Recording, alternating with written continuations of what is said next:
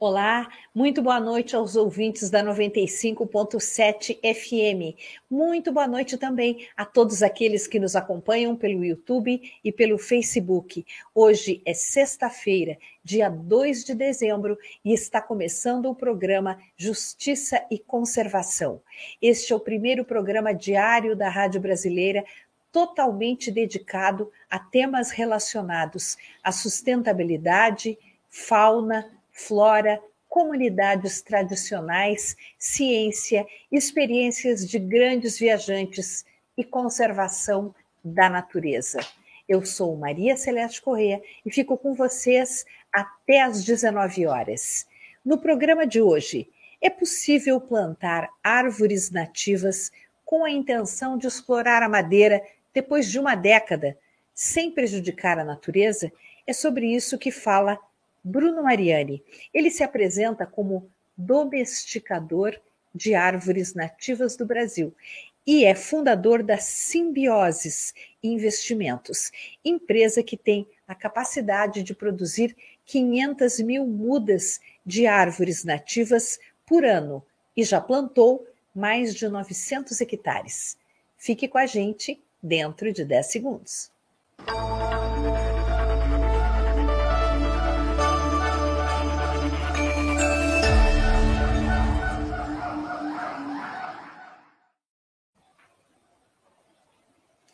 É possível apostar no reflorestamento de espécies nativas na Mata Atlântica brasileira, produzir madeiras nobres e colaborar com a conservação da natureza, reduzindo a pressão sobre os remanescentes naturais?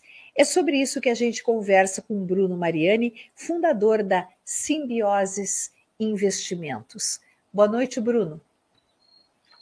Boa noite, Maria Celeste, tudo bem? Tudo bem, estou ouvindo um cantinho de passarinho aí ao fundo. Onde é que você está? Eu estou aqui na Serra do Rio de Janeiro, ah, perto da cidade, a duas horas da cidade do Rio de Janeiro, no meio da floresta aqui. Você gosta de floresta para morar e para trabalhar, pelo visto. Pois é, depois da pandemia, a gente saiu da cidade, né? E, e depois a gente não voltou, resolveu não voltar, se acostumou aqui, chegaram todos os serviços que a gente tem na cidade que possibilitaram a gente ficar na né, internet rápida e tudo mais. Então, deu para ficar e a gente se acostumou e não quer mais voltar. Tá certo. Como é o trabalho da Simbiose Investimentos? Conta para gente. Olha, o trabalho da Simbiose começou há 12, mais de 12 anos atrás, porque foram antes da gente plantar a primeira árvore, a gente ficou uns três anos pesquisando, buscando informação sobre as árvores nativas do Brasil. E eu fiquei muito surpreso, porque eu, eu, meu, a minha história não é ligada é, à, à, natureza, nem à floresta, nada disso. Eu venho do mercado financeiro. Eu trabalhei 20 anos no mercado financeiro, então tinha uma vida totalmente urbana, dentro de escritório, morei fora do Brasil muitos anos. E então quando eu resolvi fazer essa mudança na minha vida, eu escolhi as florestas por motivos que a gente não precisa entrar aqui, mas já era de olho na, na, nas oportunidades é, que iriam surgir, que estavam começando a surgir, oportunidades ligadas às mudanças do clima. É, existiam já tinha, naquela época tinha sido assinado o protocolo de Kyoto, e, e aí eu estava atento, começou uh, os primeiros negócios de crédito de carbono, e, e aquilo começou a, a, reverberar no mercado financeiro, eu fiquei interessado, e comecei a estudar esse mercado, e o Brasil tem vantagens é, competitivas no lado do, do agronegócio, então eu imaginei que a melhor forma de aproveitar essas oportunidades seria no, num negócio ligado à natureza. E a floresta eh, já era, naquela época, uh, o reflorestamento, na verdade, né? tanto o reflorestamento quanto a conservação, mas principalmente o reflorestamento, já era uma atividade que era possível gerar crédito de carbono. Então, ali eu comecei. Mas eu não queria fazer é, com árvores exóticas, que eram as mais conhecidas, eu queria fazer com as árvores nativas do Brasil. E eu fui buscar informação na academia, na, nas universidades, sobre o crescimento, a velocidade de crescimento. Né? Essa foi a primeira, a primeira busca de informações lá 15 anos atrás. E, para minha surpresa, é, na academia brasileira de engenharia florestal, né, ecologia, ninguém sabia a velocidade de crescimento das árvores brasileiras. A gente conhece, conhecia e conhece super bem o eucalipto, pinos, é, principalmente essas duas espécies, mas ninguém sabia nada sobre as espécies brasileiras. Quanto tempo demora para crescer, para poder. É, para calcular o retorno, né? porque, como eu venho de mercado financeiro, eu, eu imaginei um negócio ligado à natureza, é, ligado o que hoje é conhecido como soluções baseadas na natureza. Mas para isso você tem que gerar retorno, porque senão fica é, é, dependente né, de doações e de esforços que não, que não vão ter continuidade ao longo do tempo. Então eu imaginei um negócio que tivesse ancorado em alguma atividade econômica. Primeiro pensei no crédito carbono. Naquela época estava é, começando esse mercado. É, e logo depois veio a crise de 2008 e o crédito carbono é, desapareceu, basicamente, o preço foi lá embaixo. Então a gente tinha que ancorar o negócio de reflorestamento em outra coisa que não fosse crédito de carbono. E aí, pesquisando, eu descobri que, que, o, que o mercado de madeira serrada, né, o mercado não de papel celulose, mas madeira serrada para construção civil, móveis, é um mercado gigante no mundo todo e o Brasil participa de uma maneira muito pequena e sempre desmatando para suprir o mercado, né? nunca, nunca plantando, que é o jeito que o hemisfério norte faz. Né? No hemisfério norte, as pessoas já cortaram todas as florestas há muito tempo, então já há séculos que eles estão reflorestando. E aí a primeira coisa que tem que descobrir para fazer a conta desse negócio, desse, né, dessa atividade econômica, é saber quanto tempo demora para crescer a árvore. E pinos e eucalipto é bem conhecido, e as brasileiras nada. Então, assim, foi aquilo foi um choque para mim, porque a gente, né, 500 anos de Brasil, a gente só cortou e não estudou as nossas espécies. As espécies que a gente da Mata Atlântica, né, que é as espécies que a gente trabalha, elas estão praticamente em extinção, as, as madeiras mais nobres estão várias ameaçadas de extinção. Lá na simbiose a gente trabalha, 90% delas estão ameaçadas de extinção.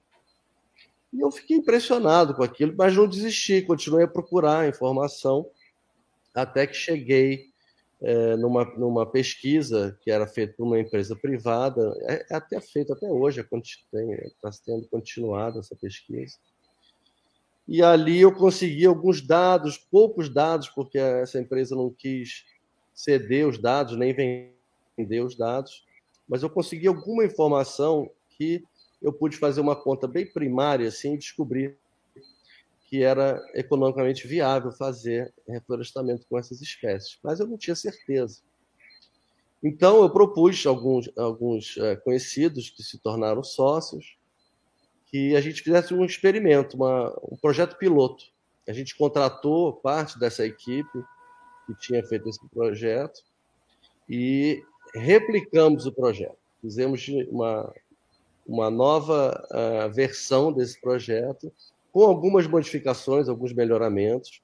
Por exemplo, o projeto original eram talhões de uma espécie só, era monocultura, né? Então, tinha uma espécie A, depois tinha B, C e nós começamos, então, a combinar essas espécies, porque logo nessa época, 2008, saiu uma pesquisa muito importante que foi feita pela Universidade de Harvard, de Yale, é, que descobriu, depois de 20 anos plantando, colhendo medindo tudo, que no, no, nos trópicos é melhor você plantar as espécies é, misturadas, combinadas, que elas têm uma, um efeito de, de aumenta o, o, volume de crescimento, aumenta a resiliência da floresta. É uma, é uma forma que eles comprovaram que é, é, que o que a gente vê na floresta tropical, né, que são milhares de espécies, e eles provaram cientificamente que essa é a melhor forma de fazer floresta. Então a gente começou a fazer essa combinação e foi assim que começou tudo lá, há 15 anos atrás, Maria Celeste. Quais são as árvores, as espécies que você planta com esse intuito de fazê-las crescer, depois cortar e, e fazer essa, esse circuito entre árvores, né? Vai, você, você vai cortar um, uma parte e vai deixar as outras amadurecerem e vai fazendo um circuito até que você chega de novo naquela primeira que você cortou, não é isso? É, deixa eu te explicar como é que é o, a, o método, né? A gente faz é, é, um sistema de mosaico, então a gente combina a floresta de produção com floresta para conservação. Ah, então, ótimo. tipicamente, como é que a gente começa? Tudo começa, a gente compra uma fazenda que é um pasto, uma pastagem, uma fazenda de gado, normalmente uma fazenda degradada, né, explorada de uma maneira irracional durante muitos anos.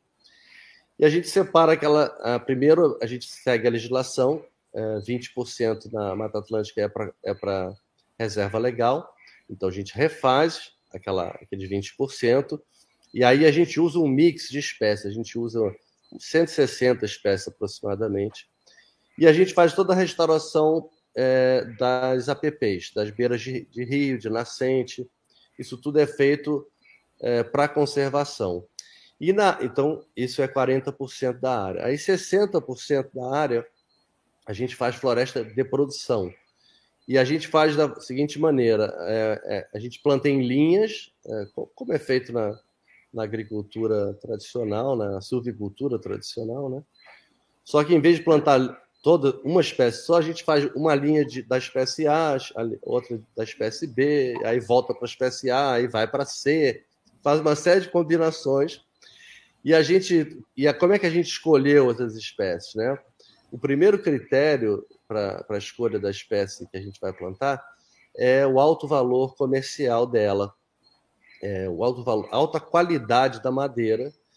É, são espécies que já estão extintas extintas comercialmente, porque elas foram é, extraídas no seu limite, né? Quando você fala de peroba, jacarandá, é, os ipês, essas, essas espécies, quando você entra numa floresta, é, uma floresta intocada, o explorador, vamos dizer assim, ele vai primeiro nas espécies de alto valor comercial. Então, ele né, carrega essas, tira essas espécies todas e as outras espécies depois ele toca fogo e transforma em pasto. Essa é a, é é a metodologia típica né, da, da, da conversão né, da, do uso da terra aqui no Brasil. Então a gente escolheu primeiro espécies de, ah, de alto valor comercial. Então a gente primeiro selecionou 56 espécies que atendiam a esse critério primeiro, depois outros critérios. Tem que ser da Mata Atlântica, elas têm que ocorrer até 400 metros de altitude para elas se, elas se adaptarem bem no local que a gente está. Tem vários critérios, mas o primeiro é o valor comercial. Então a gente tem espécies angico, angelim, peroba rosa, peroba amarela, vários tipos de ipê, jacarandá. É, e, e a gente foi é, testando essas espécies todas, e outras com menos conhecidas também e ao longo do tempo a gente foi observando e medindo tudo, né, Maria Celeste? Que é importante nessa.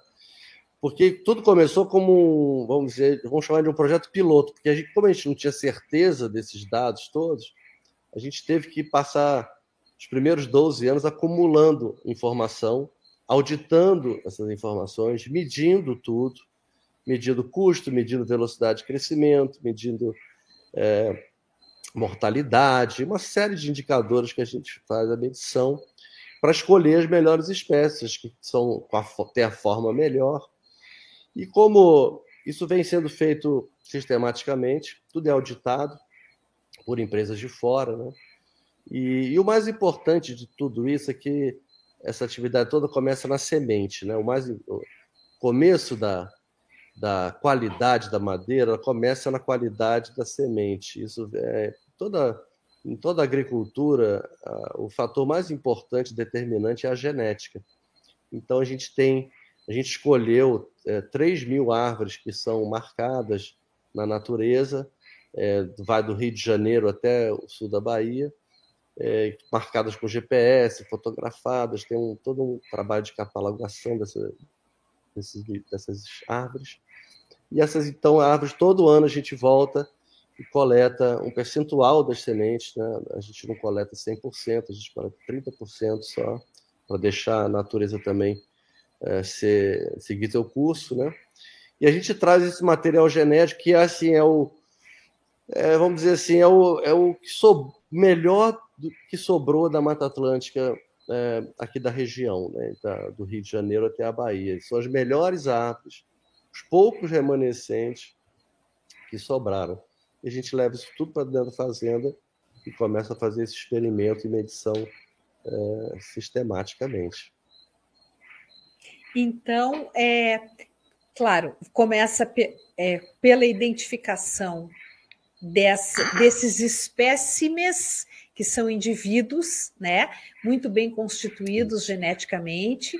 Vocês colhem, coletam cerca de 30% da, das sementes na época certa, é, para que a, a, a, árvore consiga continuar abastecendo de sementes, de material genético, o seu próprio entorno, né? Mas vocês coletam 30%, levam para, eu acredito que para uma área de laboratório, enfim, e aí vocês começam a produzir as mudas. Como é que prossegue daí para frente o processo? Pois é, a, a, as nossas, a gente tem esse projeto piloto, a gente tem 1.500 hectares. Então, é assim, é um laboratório a céu aberto, gigante, né? Porque não é uma área muito grande para comercial, né? Quando a gente fala de empresas de papel e celulose, por exemplo, é, a quantidade de hectares que elas têm são milhões de hectares, né? Hoje a área plantada de eucalipto e pinos no Brasil aproximadamente 10 milhões de hectares. Então, é, 1.500 é uma gota no oceano, mas é um baita laboratório, é muita terra para você fazer esse tipo de experimento, porque não adianta, não, não pode ser uma, uma área muito pequena e nem, pode, nem precisa ser muito grande, porque se for muito grande, os custos envolvidos também vão, é, vão sair de controle. Né? Então, você então vem tudo para essa, essa área nossa, de 1.500 hectares. Primeiro, é, as sementes chegam, são armazenadas, são catalogadas. Aí depois dessas sementes a gente tem um, vai para o viveiro, são germinadas, são preparadas no, no viveiro, demora mais ou menos seis a nove meses para elas ficarem prontas para ir para o campo. Enquanto elas estão sendo preparadas no viveiro, a gente tem toda uma preparação de, do solo da, da da fazenda, porque você tem que imaginar que é uma fazenda que ficou dezenas de anos com pastagem por cima, com gado pisando, maltratada, sem diversidade, o solo todo empobrecido, então você tem que recuperar a capacidade de, de, de a nutrição do solo, né? Você tem que equilibrar toda a parte química, então você tem que corrigir o solo, é, quebrar toda aquela, aquela compactação do solo. Tem, uma, tem um protocolo riquíssimo, uma prescrição super complexa de como antes da muda chegar na, na hora do plantio. E aí é plantado. Até ali é, é, é, tá, tá, todo mundo acompanhando aquilo, aquele processo, a gente marca, escolhe quais espécies vão ser usadas, os espaçamentos, aquela coisa toda. E depois do plantio, você tem que continuar, e é ali que começa um trabalho super difícil, que é, o, que é a manutenção, que é manter aquelas árvores, aquelas mini árvores, né? aquelas plântulas vivas. Porque se você plantar e virar as costas e né, for voltar daqui a 10 anos para colher a tua, a tua madeira, você não vai encontrar nenhuma remanescente, porque o capim ele, ele, ele volta, né? Ele, você não elimina o capim todo, você tem que. Você só vai eliminar o braquiária a partir do quinto a sétimo ano, quando as, as árvores já estão fazendo sombra. E aí você, é, a, a, manutenção começa a diminuir drasticamente, ela cai drasticamente. Mas é. até os, os primeiros sete anos tem uma manutenção intensiva para mantê-las saudáveis e vivas. Você veja só, Bruno, você falou que é preciso que se passem pelo menos sete anos para eliminar a braquiária, que é um capim que não é nativo, é uma planta exótica que foi trazida para o Brasil para servir de alimento. Eu nem sei se para búfalo também, é provável que sim. Para é, gado em geral, né? E gado em geral, né? É. Então, é, como é, é uma planta que não é nativa, ela se apropria do espaço muito rapidamente, porque ela não tem naturalmente quem a combata. Então, ela, ela tende a ganhar espaço. Então, antes de se formar, por exemplo, um capoeirão, que seria o início de uma área de floresta nativa, digamos, se você deixasse a área quieta, só para ela se refazer sozinha, surgiriam as espécies é, que, primárias que vêm, que são é, mais resistentes ao sol, menos exigentes em termos de nutrientes, mas, por outro lado, é, isso não acontece sozinho hoje quando você é, começa a trabalhar em cima de uma fazenda que era de gado, exatamente porque a braquiária toma conta. E eu não imaginava que fossem tantos anos para conseguir eliminar essas espécies. É muito interessante essa, essa espécie, né? É, ou, ou, acho que são várias espécies de capis é, exóticos. Então, para mim, essa é uma novidade e, e, é impressionante o esforço de refazer uma área natural depois dela ter sido tão danificada, não é, Bruno? É verdade, é muito difícil. O braquiária, é, de, de fato, é, no reino vegetal, né, a competição se dá entre as gramíneas, né, que a gente chama, que são os capins, vários tipos de capins, é, tem exóticos, a maioria é, que a gente conhece são os exóticos, e, e, o, e, as, e as árvores. É, é esses dois, e, e, aonde tem um, não tem o outro. Onde tem árvore, não tem capim por causa da sombra. E onde tem o capim, quer dizer que não tem árvore. Então ele e aí ele domina de uma certa é, de uma forma muito mais agressiva do que os, do que os arbóreos, porque ele processa a, a, a, luz de uma maneira muito mais rápida, ele faz fotossíntese de uma maneira muito mais eficiente e rápida do que as árvores, que elas têm que formar tronco, né? elas têm uma outra característica. Ela, o capim é só folha, né? então ele, ele domina. Então é complicado é, para esse, esse é o primeiro a primeira dificuldade e a gente não sabia quanto custava para fazer isso. Então foi tudo isso, Maria Celeste, foi foi sendo medido, anotado. Hoje tem, a gente tem um a gente produz muito dado, então a gente tem muita informação proprietária, né? Porque ninguém tem essa informação. E isso é o nosso diferencial, que a gente a, a, a gente vem, vem fazendo há muito dos anos, vem melhorando a forma de fazer, né? Porque você começa, tenta isso, tenta aquilo, faz isso, faz aquilo, até chegar numa fórmula ideal que hoje a gente. E cada ano que a gente faz, a gente vai melhorando e vai continuar a melhorar.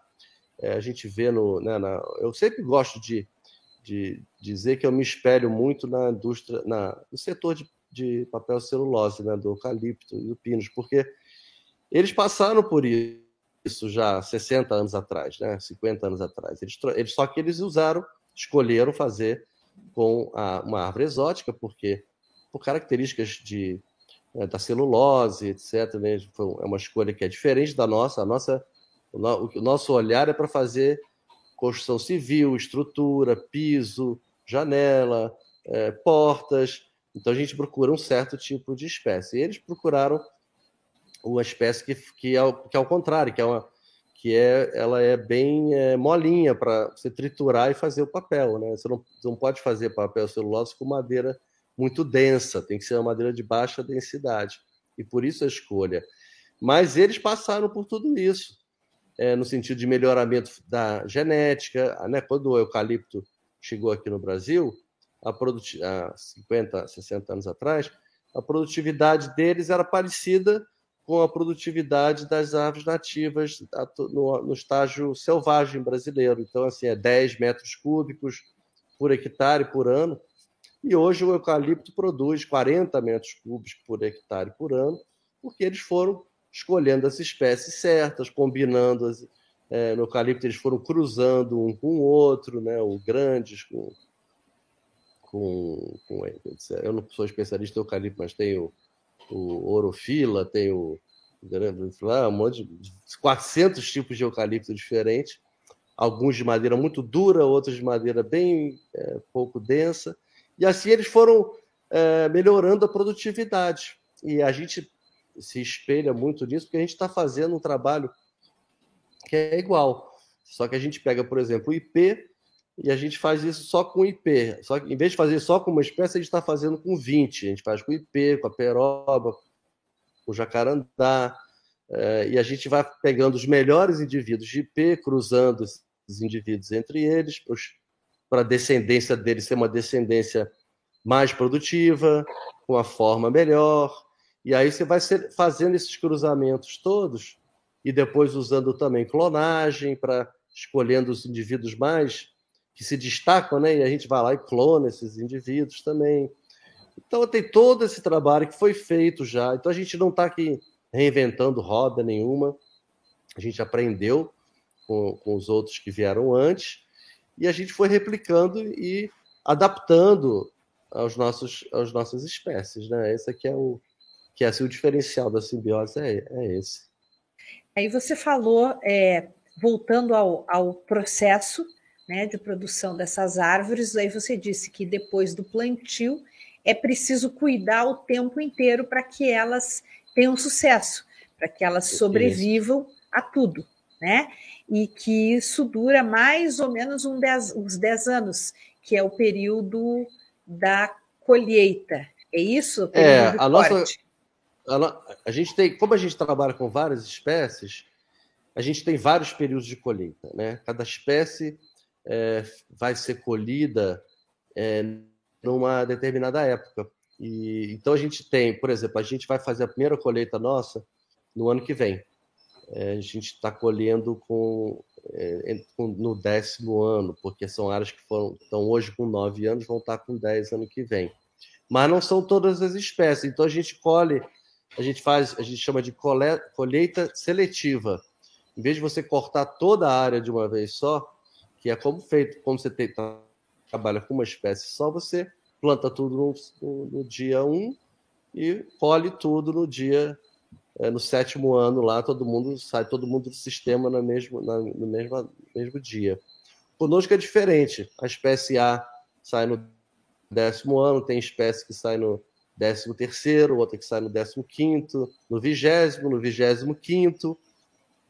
Então tem vários pontos de colheita. E a gente colhe só uma, linha por linha. Então você tira uma linha com a espécie que está sendo colhida, a do lado fica, aí pula aquela, depois tira outra, e assim sucessivamente. Mesmo nessa área que ela não é ela não imita a natureza, porque é um plantio em linha, apesar de você ter espécies nativas, todas elas, é, isso deve atrair muita fauna também, pelo fato delas serem nativas. Sim, isso a gente também tem medido é, de uma, desde o começo. A gente comprou a fazenda, a primeira fazenda que a gente comprou foi em 2010. E aí a gente fez o primeiro inventário da fauna nesse ano. Era só é, pasto, tinha umas, umas, fragmentos de, de mata, é, mas é, basicamente era pasto. Então fizemos o primeiro inventário lá atrás e a cada dois anos a gente repete o inventário. Então a gente, tá, a gente constatou que aumentou o número de espécies, tem várias espécies é, endêmicas, tem espécie em extinção. A gente, a gente acompanha os, todos os vertebrados. No começo foram só os vertebrados. Então, pássaros, é, mamíferos, os répteis, é, enfim, peixes também. Tem vários riachos e rios na fazenda. E a gente está acompanhando. São 300, 330 espécies de vertebrados na fazenda. E aí a gente acompanha isso todo ano. Então, assim, vão, hoje são 330, no começo não era. Então, vão entrando novas espécies, vai aumentando a quantidade. Aí a gente começou a avistar muito mais bicho pela fazenda. No começo eram mais tímidos, mas hoje a gente já, já começa a ver. E ano passado a gente fez também, durante essa época do inventário da fauna, a gente expandiu para fazer o inventário também dos invertebrados.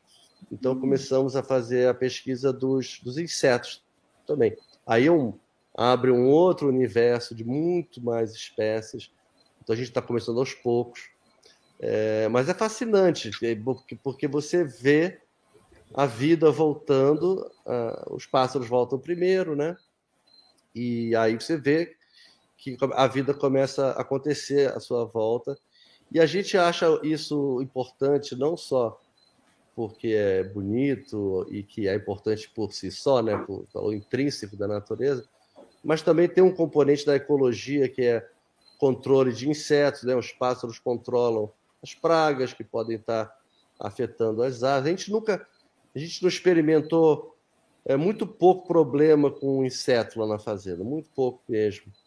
É, é, eu acho que é muito por conta disso, esses mosaicos, a fauna circulando mas é, a gente mede tudo, então, então esse é um fato, tá? A gente realmente é, comprovou que foi, é, uma, é uma floresta é, de produção, mas ela é biodiversa, então acaba é, que a, a fauna agradece também. Bom, você falou que vocês trabalham com cerca de 20 espécies com um intuito comercial, com um intuito de exploração, de corte. Uhum. Mas vocês atuam é, na reconstituição das áreas que vão ser intocadas, ou seja, que vão ser floresta permanente, com 160 espécies. Então, é realmente uma diversidade bem interessante para um reflorestamento perene, é muito, muito interessante. E eu queria saber é, com quem você a, a, a, quem você buscou em termos de apoio científico? Agrônomos, engenheiros florestais, biólogos, é, biólogos especializados em, em, em fauna, em, em, em, tipos de fauna diferentes também. Quem você trouxe para perto de você para fazer, para dar início a esse processo todo?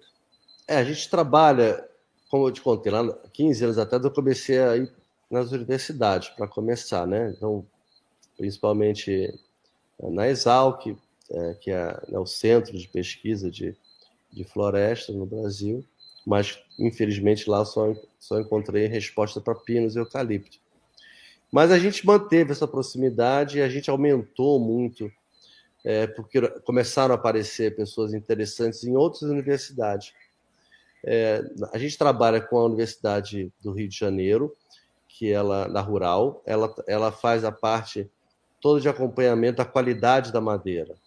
Então, a cada cinco anos, a gente faz colheitas pontuais de poucas árvores para mandar para o laboratório de madeiras deles. E ele, então a gente tem um filminho, né? Como, porque a árvore, quando ela vai crescendo, ela tem, ela vai mudando a característica da, da madeira. Depois a gente tem um outro trabalho que é, que é, o, que é o central nosso, que é com a Universidade Federal do Sul da Bahia. É, por quê? Né? Eu conheci o, o professor responsável pela, pela parte de engenharia florestal lá. Ele era, ele foi é, aluno de, de Yale, daquela pesquisa que eu citei lá no começo, dessa aquela pesquisa que comprovou né, que a forma melhor de fazer silvicultura nos trópicos é combinando as espécies. Eu estava fazendo um curso em Yale e ele é, era, era professor lá. E eu descobri nessa, durante esse curso que eles é, eram responsáveis pela, pela parte de silvicultura aqui no sul da Bahia, do, do, meu lado. Então, assim, foi uma feliz coincidência. O Daniel Piotto, um, um cientista muito renomado, conhecido no Brasil, ele é especialista em árvores nativas. E então a Universidade Federal do Sul da Bahia é nossa grande parceira, tem o professor Andrei também que trabalha conosco na parte de melhoramento florestal, então a, a parte de clonagem, uh, todo o melhoramento genético. Então, isso tudo vem sendo construído, mas desde o começo a gente já sabia é que a gente ia precisar de fazer as reservas genéticas de cada espécie que a gente for trabalhar. Então, o que é uma reserva genética? É a gente coleta, escolhe as 30 melhores famílias do IP, por exemplo, que a gente encontrou na, na natureza, e a gente faz 10 repetições. Então, a gente bota uma, faz uma população base ali de 300 indivíduos, das melhores é, matrizes que a gente encontrou. E eles, então, essa, essa, essa grande aglomerado de, de aves, elas começam a trocar pólen entre elas e a gente vai melhorando. Então, a Universidade Federal do Sul da Bahia, a Universidade de Lavras é, também trabalha conosco na parte de genética, aí é já in vitro, fazer é, clonagem in vitro. É, são essa, agora, a gente tem é, também contato com universidades internacionais, né, principalmente com a Universidade de Berkeley, lá na, na, Califórnia, que aí fez um trabalho conosco sobre a resiliência das nossas espécies em relação às mudanças do clima, que, que vai, a gente espera que no, no futuro a, a, diminua a quantidade de chuva aqui na região, então a gente queria saber como é que as nossas espécies iam se comportar com isso e fizemos uma pesquisa também do mesmo assunto com, uh, com o Weizmann Institute lá de Israel, também para é, saber sobre resiliência de, dessas espécies. E a, e a Federal do Sul da Bahia, é interessante que o, o professor Daniel Piotro, ele tem, a universidade tem convênio com o Yale e com a Universidade de Brown, nos Estados Unidos. Então, a gente recebe todo esse conteúdo de informação via essas universidades. Então a gente está sempre muito atualizado. Tem uma, a gente chama dos pesquisadores sênios da, da simbiose, que são esses consultores que estão sempre próximos, visitando a gente. Então a gente teve tem consultor para solo, agora estão fazendo pesquisa para adubação verde, é, ainda buscando o que, né, que a gente começou a falar, né, Maria Celeste, como a gente vai controlar o capim mais cedo. Então a gente está agora fazendo pesquisa para é, introduzir na entrelinha, né, onde o capim fica ali brigando com a gente, a gente introduzir espécies leguminosas, então tipo feijão guandu, é, é, crotalárias, espécies também de crescimento rápido, mas que são espécies que têm um comportamento diferente. É, elas não são é, aquele, aquele crescimento desordenado do capim elas crescem muito rápido, mas elas nitrogenam o solo também, então elas adubam, a gente chama de adubação verde por isso, né? Elas fazem adubação do solo, então eu consigo é, diminuir o uso de fertilizantes, tem uma série de benefícios que a gente está é, apostando que a gente vai agora é, conseguir com esse tipo de, de pesquisa. Então, tá, é, essas universidades estão constantemente interagindo, visitando, tem sempre gente pesquisando lá dentro. É muito importante né, a gente estar próximo da academia, isso é. Desde que a gente começou, a gente já, já sabia disso, que a gente tinha que ficar perto. E durante esses anos, esses 10 anos, talvez porque a gente está fazendo isso há muito tempo, e talvez por isso estivesse adormecido na academia, mas vários professores começaram a, a se interessar, nos procurar, nós fomos atrás também de, de outros. E aí começou essa troca de informação, e a gente, como a gente tem muito dado né, há muito tempo, a gente começa a, a, a agregar né, na, na, pesquisa deles também. Então é mão dupla. Perfeito. É, eu, eu acredito que vocês já um material mais do que suficiente para produzir um livro sobre, sobre tudo que vem sendo feito nas suas áreas, porque é algo que para o Brasil é muito novo. Nós somos experts em derrubar, não em reflorestar, não é em refazer florestas, né? Até por isso você colocou, Bruno, a falta de informação sobre o tempo de crescimento de espécies, porque não dava nem tempo de saber, né? Quando começaram a cortar, Estima-se que muitas árvores no Brasil eram até milenares, como aqui no sul, na floresta com araucária, as imbuias, muitas delas tinham mais de mil anos. Isso se descobriu depois naqueles tocos que sobraram, estudando os anéis de crescimento. Né? Mas é, a ciência, normalmente, ela está em prejuízo porque ela precisa correr atrás do desastre, tentando segurar alguma coisinha para dar tempo de estudar, inclusive espécies ameaçadas de desaparecerem. E, e, o que vocês estão fazendo aí é o caminho inverso. Já pensaram numa publicação? Já, já pensamos, mas agora não está dando tempo, porque a gente tem. Qual é o, qual é o estágio que a gente está, né? A gente está assim, a gente. É, com 12 anos, a gente comprovou é, que é possível reflorestar com nativas dessa forma combina, combinada de, né, a gente chama de plantio misto, é, o consórcio de espécies.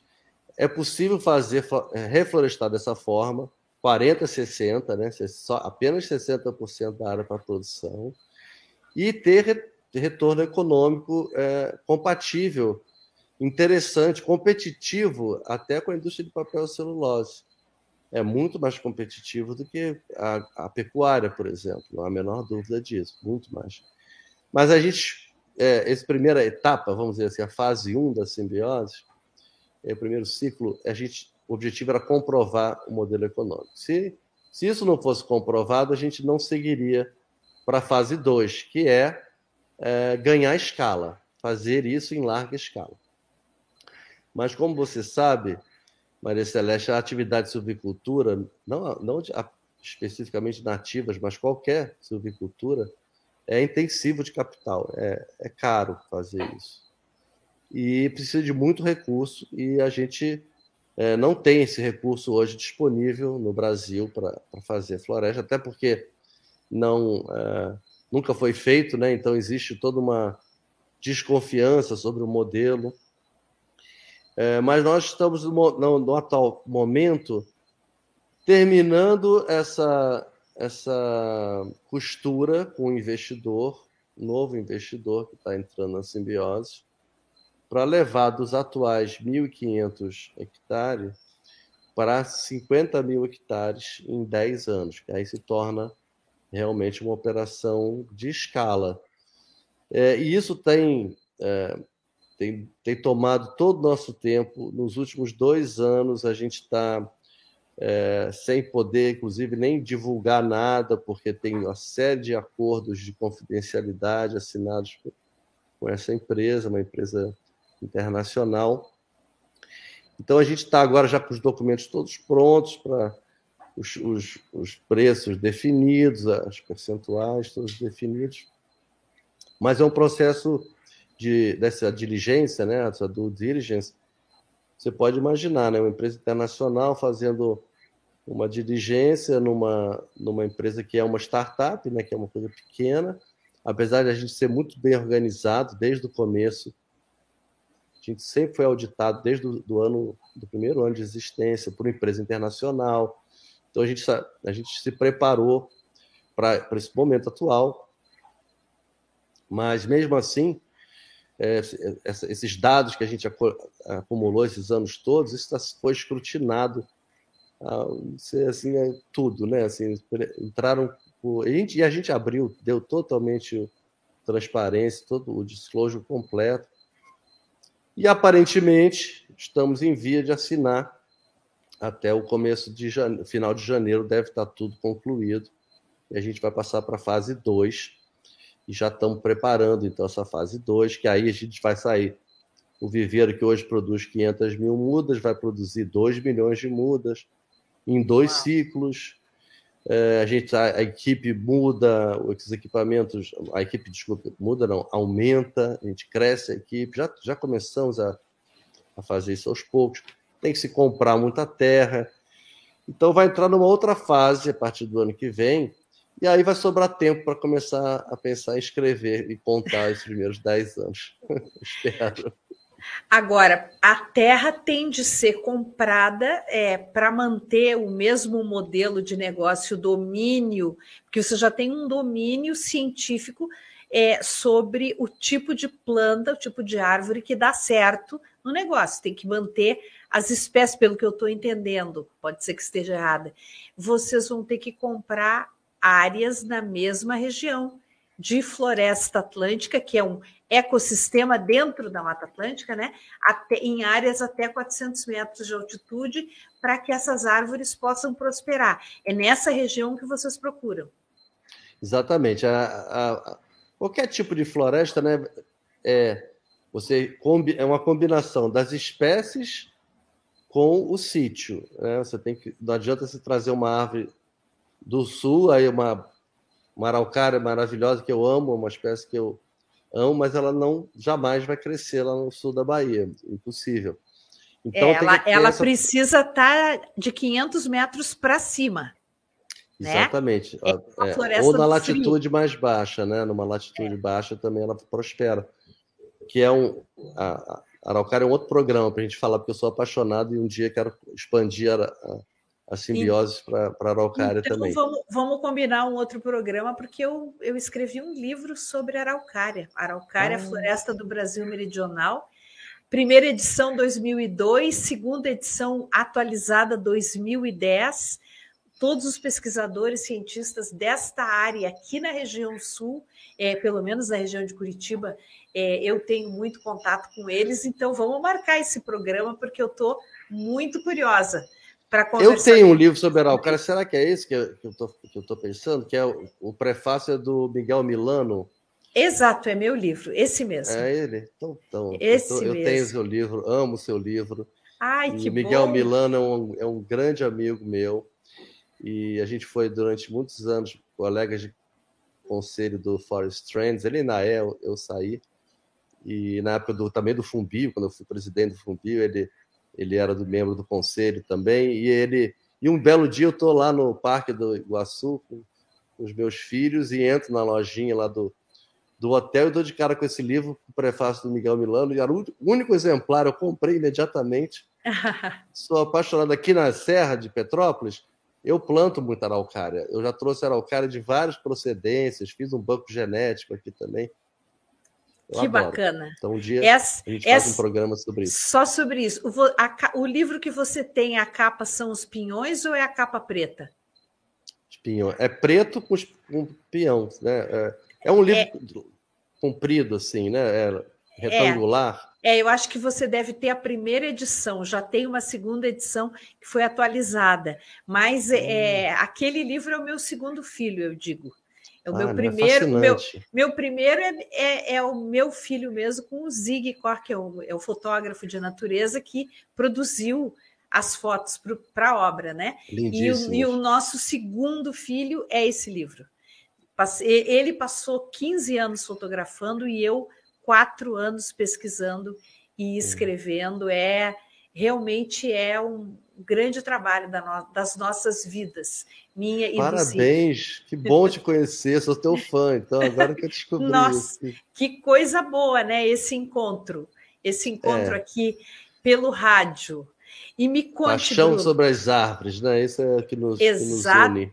Exatamente. E elas nos antecederam e elas vão estar aqui quando a gente não estiver mais, né? Porque a gente estava falando sobre antes de começar a, a gravar, a, a, a, fazer o nosso programa mesmo, a gente estava falando sobre, eu e você, sobre a questão das mudanças climáticas, né? Então, dependendo do, do rumo dessa prosa, pode ser que o, o nosso futuro aqui não seja muito assegurado, enquanto espécie, seres humanos. Mas a natureza sempre encontra um jeito, sempre encontra um caminho. Você não concorda comigo, Bruno? Com certeza, né?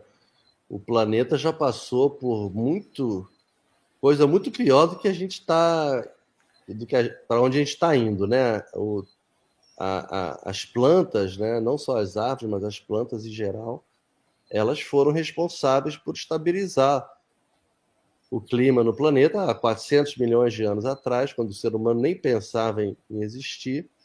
Né? Quando a gente olha para o universo que a gente já mapeou, né? o, o que diferencia o nosso planeta dos outros não é porque tem seres humanos aqui, é porque tem plantas, né? Você não vê planta em outro planeta e, e por isso não tem vida. É muito simples, né? As plantas possibilitaram que, que os animais, é, que os micro-organismos saíssem do oceano, né, no começo lá da, da vida, e começou o ciclo da vida graças às plantas que tiraram, reduziram o carbono da atmosfera. Era hoje a gente fala em 400 ppm, né, que é onde a gente está, já chegou a 3 mil, 4 mil. Então, e as plantas fizeram isso, que é e hoje o, a, o testemunho é o petróleo que está lá no fundo do, do, do, mar e no fundo da, da, da da crosta terrestre, que é, são as plantas de milhões e milhões, aquele carbono todo que foi tirado da atmosfera, que agora a gente está botando de volta. Muito, muito, esperto, né? O ser humano é muito esperto. É, e numa velocidade absurda, né? E isso é, é o que causa o desequilíbrio, porque para que tudo aquilo que está lá embaixo se transformasse em petróleo foram milhões e milhões e milhões e centenas de milhões de anos. E a gente está fazendo isso, isso. em décadas.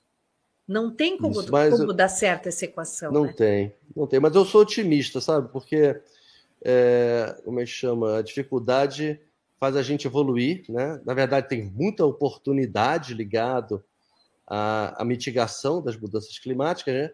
Tá aí a energia renovável, né? De eólica e solar que que está crescendo numa velocidade fantástica, né? É, não é suficiente, mas é encorajadora a velocidade que está indo.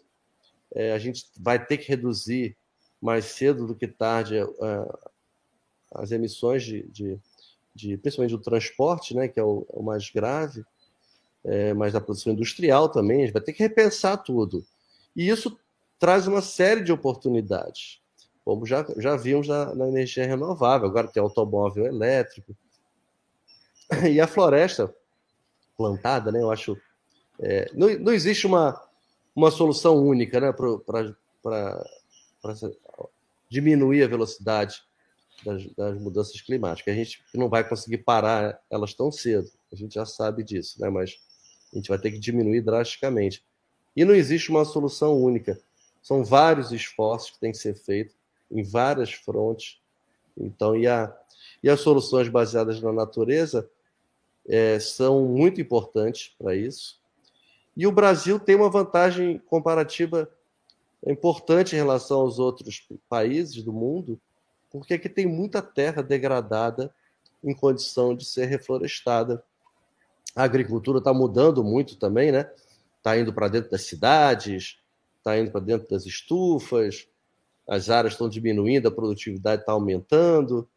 E aí sobra mais espaço para a gente fazer floresta. E é também, a floresta convive com a agricultura, né? Tem vários sistemas agroflorestais que são comprovadamente viáveis economicamente. Até, é, Maria Celeste, você deve conhecer um trabalho que foi feito pelo WRI, pelo World Resources Institute de, Washington. É, eles fizeram um trabalho aqui na, na, no Brasil mapeando todas essas iniciativas é, de soluções baseadas na natureza e, vendo, e, e medindo e atestando a, a, viabilidade econômica delas. Então, são, nós fomos um, uma das empresas que eles pesquisaram, mas eles pesquisaram 40, 50 iniciativas pelo Brasil todo, da Amazônia até o Rio Grande do Sul. E eles publicaram isso no, no site. Então, assim, tem várias ideias super interessantes com cacau, com café, com soja, com feijão, banana, frutas, tem para todos os gostos.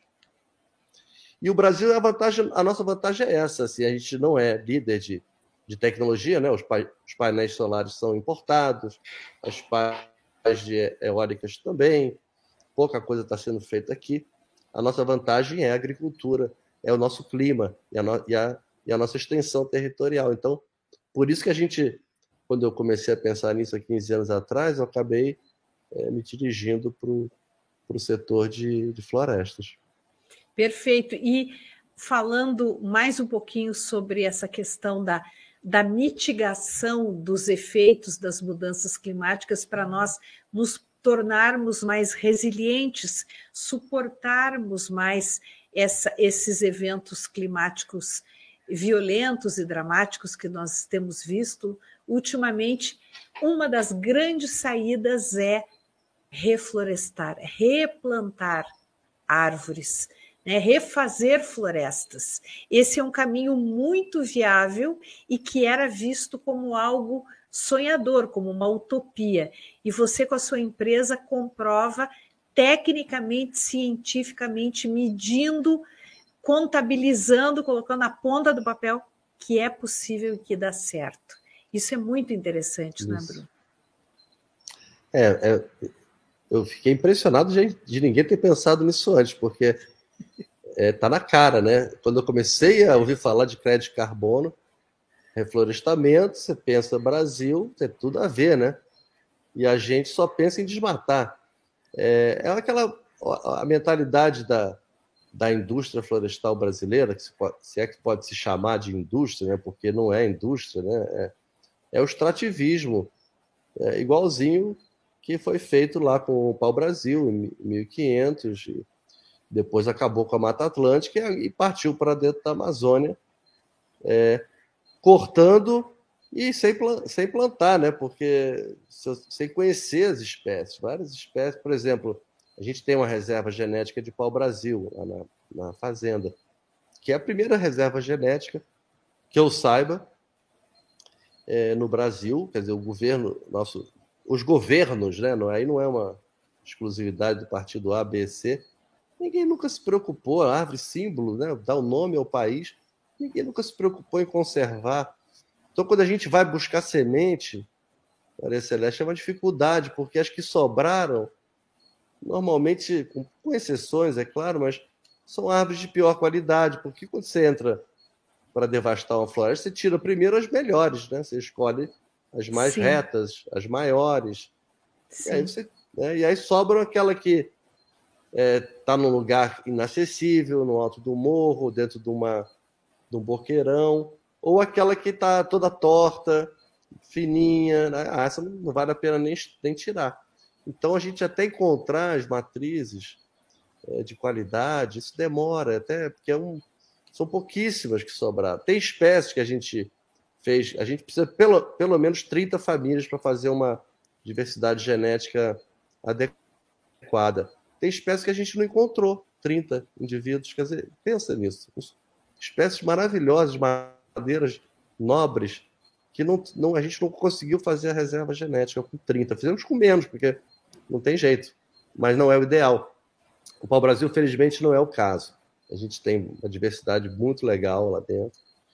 É uma espécie que eu adoro e todo brasileiro devia conhecer, porque eu não sabia. Tem uma flor perfumadíssima, Olha. uma árvore belíssima, tem um cheiro de jasmim, é, é lindo.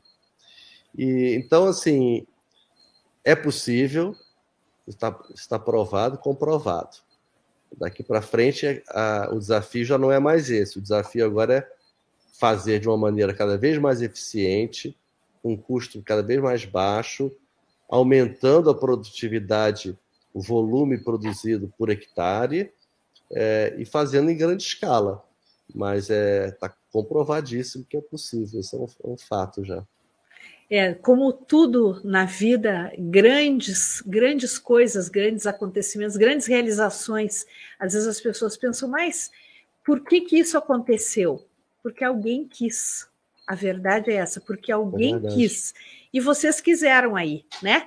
Então, Foi. isso é um trabalho muito bonito, muito, além de ser um grande negócio, porque você disse que ele é absolutamente lucrativo, dá mais dinheiro do que pinos e eucalipto, dá muito mais dinheiro do que gado. Alô, pessoal, atenção, vamos prestar atenção nesse modelo de negócio e ainda refaz a natureza, reconstitui floresta, atrai fauna e flora, faz renascer riachos Quer dizer, não, não é, é só ganha-ganha esse negócio. É ganha-ganha. Né? E, e, como você disse, da resiliência, né? Isso, ah, aí, aí tem aí um outro departamento que, que, é, que não é o nosso assim, foco, né? mas existe, vai ser necessário fazer reflorestamento nas periferias das cidades, né? dentro das cidades, porque quando a gente vê esses desabamentos que acontecem, normalmente em áreas é, de residências pobres, que pessoas que não têm opção de morar, vão morar nos lugares mais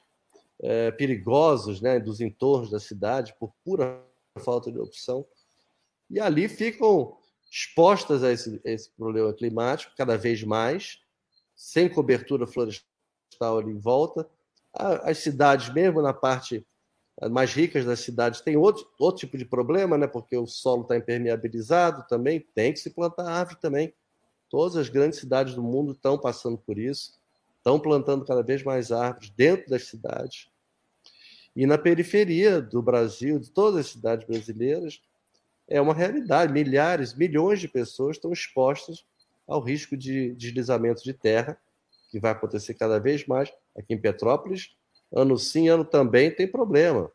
A gente acompanha, todo ano é dito que surpresa, né? ninguém esperava.